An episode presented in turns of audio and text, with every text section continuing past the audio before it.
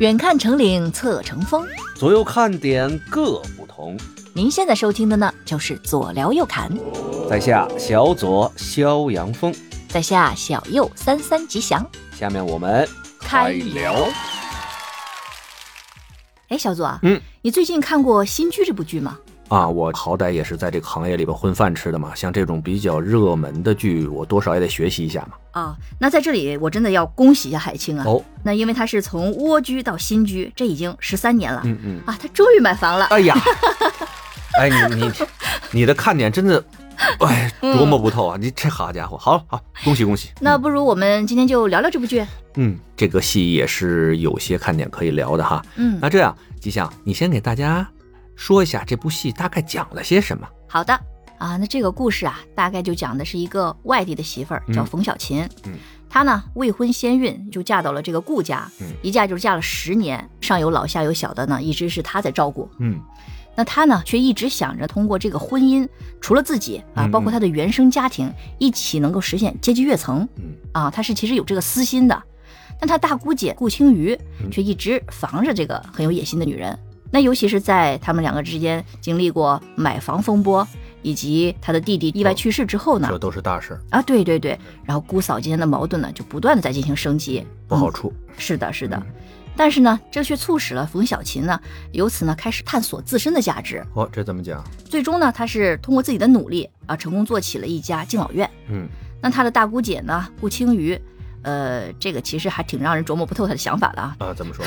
她跟自己的青梅竹马呀，嗯是从闪婚到闪离，啊也是各种坎坷 吧。人就为了尝尝。是是是，确实尝 尝，尝尽了酸甜苦辣呀。哎呀，那最终这两个女人啊，也是从开始相互对立，嗯然后到最后相互的呃谅解，哎啊，最后一起撑起了这个家。啊，很正常的一个家庭伦理剧的一个底稿嘛呃，。对对对，哎呀确实是啊、嗯，那么这种很普通的家庭伦理剧，吉祥，你怎么想起聊它来了？啊是这样的，因为我看到一个很有意思的一个现象啊、哎，是因为这个剧啊，在各大评分网站上嗯，分数并不高，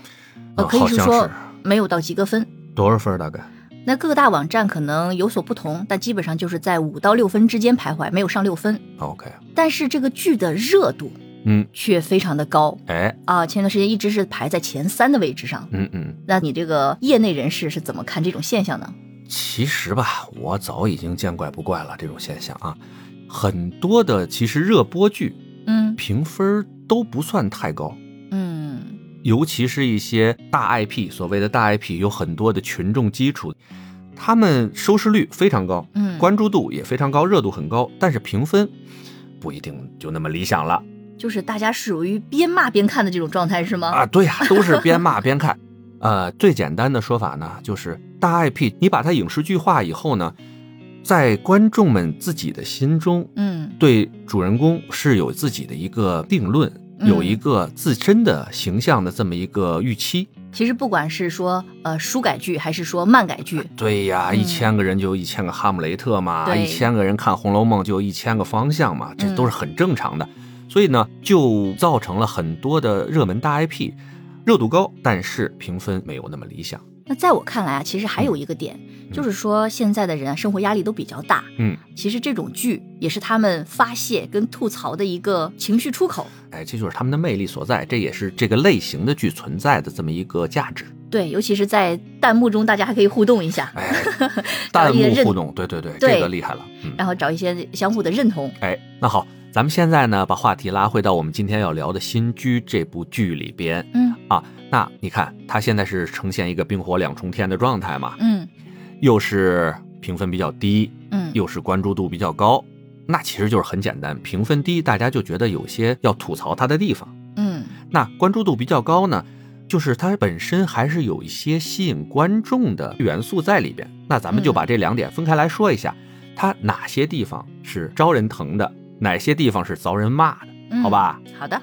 那咱们先聊聊它招人疼的地方哈。嗯啊，这样吉祥，你作为一个观众，这部剧吸引你的地方，你说说有什么？我觉得首先那肯定就是演员阵容啊，哎，嗯，这个是真不错哈。对对对，嗯嗯我就觉得都是会演戏的人去演的这部剧，嗯在我看来是，对对对，这个对于咱们观众来说，那是最直观的一个表现嘛。海清嗯就不说了，她是这条赛道的绝对王者。啊，嗯还有这两年厚积薄发、迅速蹿红的我们张颂文啊嗯，张是哥是是啊，那有童瑶、冯绍峰啊，嗯也是很资深的优秀演员了。这四位主演暂且不说啊，包括后面的吴彦姝老师、张之华老师啊、姚安莲、结冰等等后面的。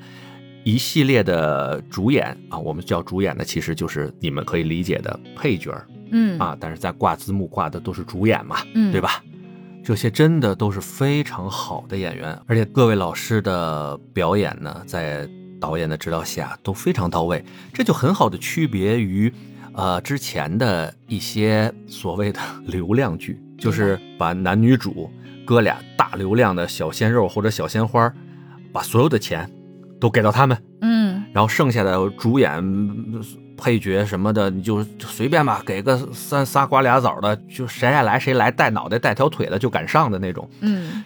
这就造成了一个什么现象呢？就是就像一个咱们盖金字塔，从底层一层一层往上盖，尖儿上可能就是那两个主演、嗯啊，你拿钻石做尖儿，底下都是烂泥，你这个尖儿也搁不住啊。嗯，确实是，当然，咱们普通观众可能忽视了一点，就是怎么能把这些优秀的演员的节奏全搁在一个频道上面，让他们在同样一个故事里面能够展示自己的演技，这也是非常重要的。因为我们也能看到啊，所谓的就是全部都是明星阵容，嗯但是烂片儿也很多，很多你有你的表演方式，我有我的表演方式，同样是表演啊，文无第一，武无第二，嗯，不是说你演的往甲方向演就是错的，我往乙方向演就是对的，没有。嗯所以呢，这个在众星云集、各种老戏骨云集的这种戏里边、剧里边，导演的作用就是非常的重要了。那嗯我们看一下这个戏的导演阵容啊，滕华涛作为总导演，他的这些作品那是耳熟能详啊。啊，对对对，呃，比如说我比较了解的啊，嗯就是什么蜗居、嗯，不错，嗯失恋三十三天，挺好。呃，包括上海堡垒， 上海堡垒你也说，你是夸人家，你是骂人家啊？上海堡垒啊，那是电影，咱们跟今天要讲的电视剧是两个赛道，好吧？嗯咱今天不聊电影。那滕华涛是咱们的总导演，咱不光说总导演啊，你看看这个戏的 A、B 组导演，不知道大家有没有关注啊？刘大年、王维，那都是在其他的戏里边做总导演的。嗯嗯过来给滕华涛老师做 A、B 组，嗯那这个导演组的阵容相当豪华呀。那我打断一下，哎，什么叫 A B 组呢？啊，简单的说，A、B 组就是在一个剧组里边把大家分成两波，各拍各的。哦，为为了效率，对呀，快嘛，省钱嘛。这个剧组你知道，一天人吃马喂的，少了几十万，多了一天上百万的，很吓人的，你知道吗？哦，嗯明白了，那咱们现在来说回到《新居》这部剧里边呢，我觉得啊，可圈可点的地方还是非常多的。嗯我大概就给大家讲两个吧，我看到的演员的表演，我觉得哇，挺带劲的那种地方哈。啊直接从后往前捋，最后一集，因为我刚看完嘛。嗯，印象比较深，对，我大概猜到了你要说哪一块儿了，哎哎呀，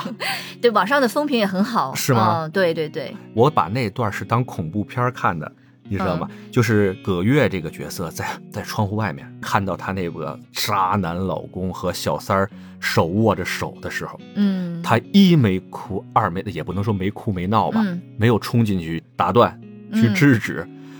她在外面看着这两个王八蛋笑。嗯太可怕了，眼泪哗哗往外掉。嗯她当时是怀有身孕啊，对对对，她隔着窗户冲着里边两个狗男女一边笑一边流着眼泪，并不停地拍打自己怀孕的肚皮。我这么说，大家能想象到当时的那种状态吗？我现在说着，现在身上还起鸡皮疙瘩呢，知道吗？嗯，确实是因为说实话，真是作为一个女性，我看就很觉得很心疼，真的很心疼，我们这个董卿妹妹啊，不管怎么说，这一场戏足够封神。嗯，博得了很多的好感，还有，那就是说回到我们的主角海清和张颂文有一场戏，其实我也特别的有感触。虽然没有啊我刚才说的那场戏那么劲爆啊，震撼，哎， 那么震撼，但是像高手过招，你懂吗？无招胜有招的那种状态啊。啊，呃，哪集我忘了，就是呢，海清因为失去了丈夫嘛，嗯后来也不容易，在嗯张颂文的帮助下，大家呢感情可能有些加深，但是呢还处于一个啊，相互隔着一层窗户纸的这么一个状态。那场戏表演的就是海清借着点酒劲儿啊，表白的那场啊，戏，，对对，嗯表白那场，你没觉得这场戏很很 逗吗？嗯，确实，尤其是张颂文的第一句，哎，不是，主要是海清这个角色吧，开诚明悟，上来啪就把最猛的一句“我喜欢你”啊，只给了，你知道吗？只给了。嗯，然后张颂文回的也逗啊，用不用上来就这么猛啊？ 好像是这个意思啊，是不是原文我不知道，反正就这个意思。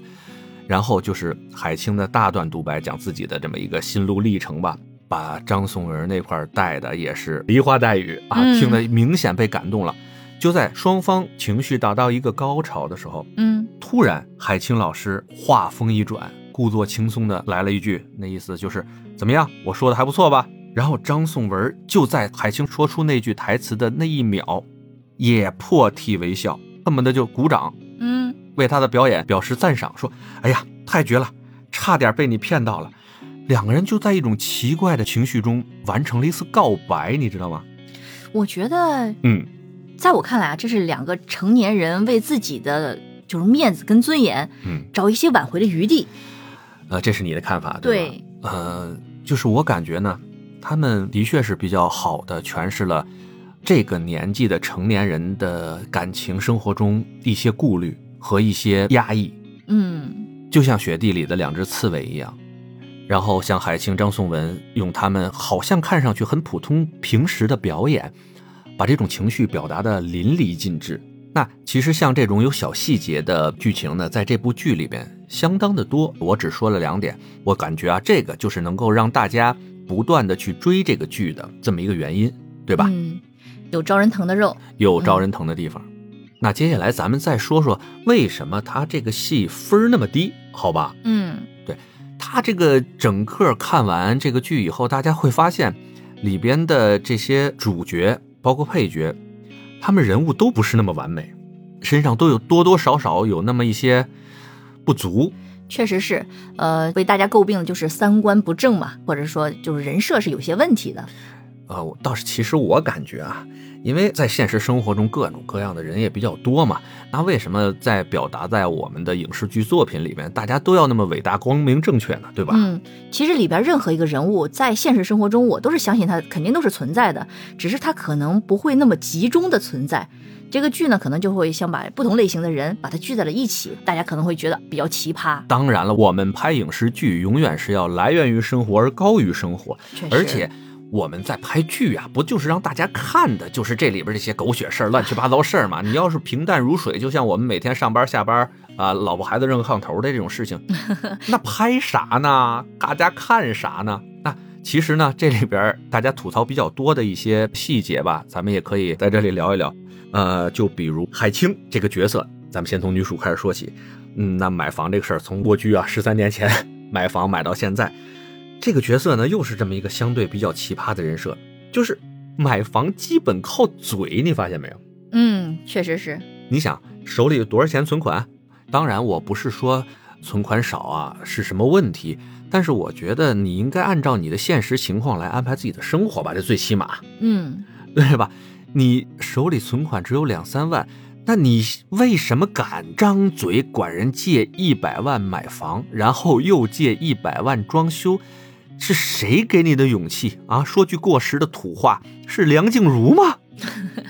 确实是这个怎么去还呢你？想，你我我就感觉啊，这姐们儿你张这个嘴，她就没打算还这个钱，你知道吗？啊，其实是的，嗯在我看来是的，因为、说实话，在他的认知里面吧，哎他觉得他在顾家含辛茹苦、上有老下有小的伺候了十年，啊，没有功劳也有苦劳，所以他才会去张这个口。哦，你是从这个方面考虑的，对是对吧对，啊，那也是有些道理的。就像，呃，咱们的邻国日本，他们的现在的全职主妇嗯也是上社会保险的，嗯嗯，也是算社会分工的一份子的，他其实也是、为家庭、为社会在付出嘛。对，其嗯也实没也毛算病是一种职业。哎，嗯也算是一种职业。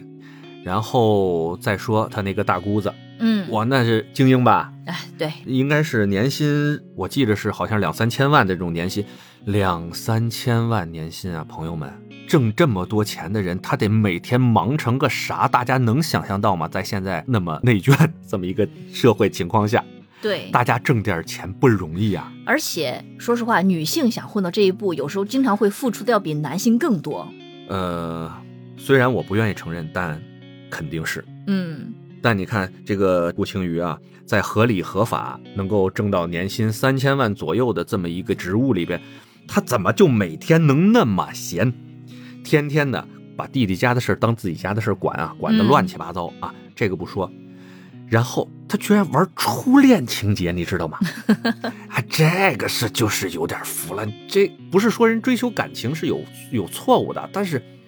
好像他的闲工夫匹配不上他的年薪。确实是。然后呢，咱们再说说这个她闪婚闪离这老公他妈哈、她婆婆啊，这个施源的妈妈，我觉得想法也够奇葩的。嗯，但是呢，这个婆婆代表了咱们社会上很多什么妈宝男、凤凰男的这个妈的身份，这个角色，就是在他们心里啊，她儿子就是最棒、对，谁都配最不牛上逼的，。谁也配不上，就是好的嘞，不行不行的，嗯，知道吧？就是你儿子到底几斤几两是什么样的人，你自己心里没点数嘛？啊，其实在我看来啊，嗯施源这个人啊还是比较出色的，他只是更多的其实是被原生家庭所耽误了。这些我觉得都是理由，就好像我们考试一样，我考了不及格，可能是各种各样的原因造成的，但是我们只看一个结果，不及格，它就是不及格，嗯确实这个没问题吧？我没有说这个施源这个角色或者这个人不好，如果他那么烂的话，年薪三千万的顾青鱼也不会看上他，对嗯，那不管什么原因吧，你儿子现在呈现出来的这个就是这么个状态啊，你就没有什么权利对人家这个顾青鱼挑三拣四的，到最后还拿出自己什么躁郁症来洗白，那其其实挺作的，我看着是挺作的哈。嗯，很作的一个婆婆。哎，老太太就不说了，就是还说回到我们的这个冯小琴这一家子，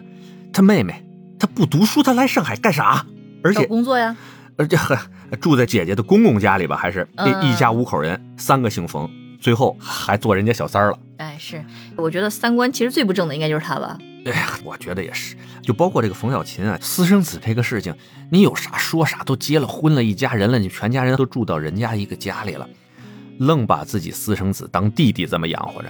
这个就有点太狗血了吧？嗯，确实是。是吧？所以呢，啊，这些只是我看到的一些啊，嗯比较招人骂的一些地方吧。嗯那可能是这些东西造成了这部剧的评分比较低，啊，我们也是可以理解到的，对吧？嗯对怎么说呢？这部剧其实在我心目中啊，分数要比呃网络上呈现的分数要高一些的。那抛开这个剧情不说啊，嗯，我有一点儿不太清楚的哎想请教一下，哎呦，不敢说请教，有事 您问。就是在我看来啊，嗯冯绍峰的这个角色，哎，在剧情里面其实占比还是挺大的，嗯，不戏少份不少，不。少不少。嗯那为什么最终是给他挂了一个特别出演，不嗯是说什么男二啊，或是什么之类的？特别出演指的是什么意思？呃，你感觉呢？你觉得特别出演应该是什么意思？嗯，在我看来，就是一些腕儿过来，只是串那么一两场戏，可能串戏就是在一两集里面会能看到这个人。啊，那叫友情客串啊或者友情出演。哦，嗯那这个特别出演指的是什 么呢？哎，这个你就聊到这个行业的一个也能叫潜规则吧。嗯哎普通观众们看到的就是男一啊、女一啊、男二、女二、男三啊这种排名下来，大家很清楚。但是为什么会出现一个特别出演的这么一个 title 呢？对啊，说白了啊，说简单了，他这个角色可能就是男二、男三，但是我这个演员又是个大演员，大咖。大咖是个腕儿，我不不是随便能够给别人演男二、男三的这种状态。啊、就是也不能说随便给人家抬轿，对，嗯不能随便给人家抬轿子。那角色觉得不错，这个戏我又要演啊，这个饭呢我也要吃，怎么办呢？那就只能给他挂一个特别出演，单给他打一页，不往演员表上按实际的位置来放。啊、明白明白，对，给大家互相留个面子，以后江湖好相见，嗯，对吧？就比如你看咱们这个戏的女一、女二，你有没有注意到，其实海清和童瑶的戏份差不太多。在有的集数里边呢，童瑶的戏份呢还比海清要多出不少来。嗯，那确实是，这个戏我看排名也是海清女一，童瑶女二，嗯对吧？虽然都是领衔主演吧。嗯那这个你有什么看法吗？呃，难道是因为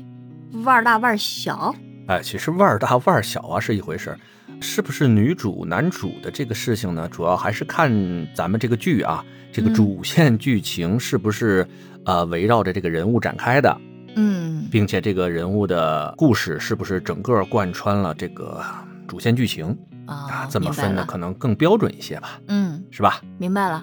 那咱们今天聊了那么多啊，哎那你觉得《新居》这部剧值不值得推荐给大家看呢？哎呦嚯，这值不值得？这得罪人的话又交在我这儿了，是吧？哎呀，没有什么值不值得看的。首先你看过了对吧？嗯我也看过了。刚才咱们跟大家说的那么多，就是这部剧有招人疼的地方嗯啊，也有一些槽点可以吐槽，对吧？嗯就是一个很典型的家庭伦理剧。如果大家呢对这个赛道的剧呢感兴趣，嗯，那有时间看一看，嗯不、会太让你失望的。至少有一些槽点可以让你吐吐槽嘛，对吧？嗯对对对。如果不是对这种类型的剧很感兴趣的话，不看也不做 强求啊。反正呢，还是我个人的观点啊。呃，这部剧在我心中的得分比网上的评分呢稍微要高一点要高一点。明白了、嗯，那大家还希望我们去聊一聊哪部剧呢？或者嗯哪部剧是你感兴趣的，对，都可以给我们留言。嗯，那我们下一次呢，可以针对大家喜欢的剧，然后嗯再去做新的一期，把功课做好，好跟大家聊，嗯对吧？？对对对。好呗，那今天我们就先聊到这儿了。，好了，聊到这儿吧，嗯，好嘞，那大家拜拜。拜拜。只有天边，怎么好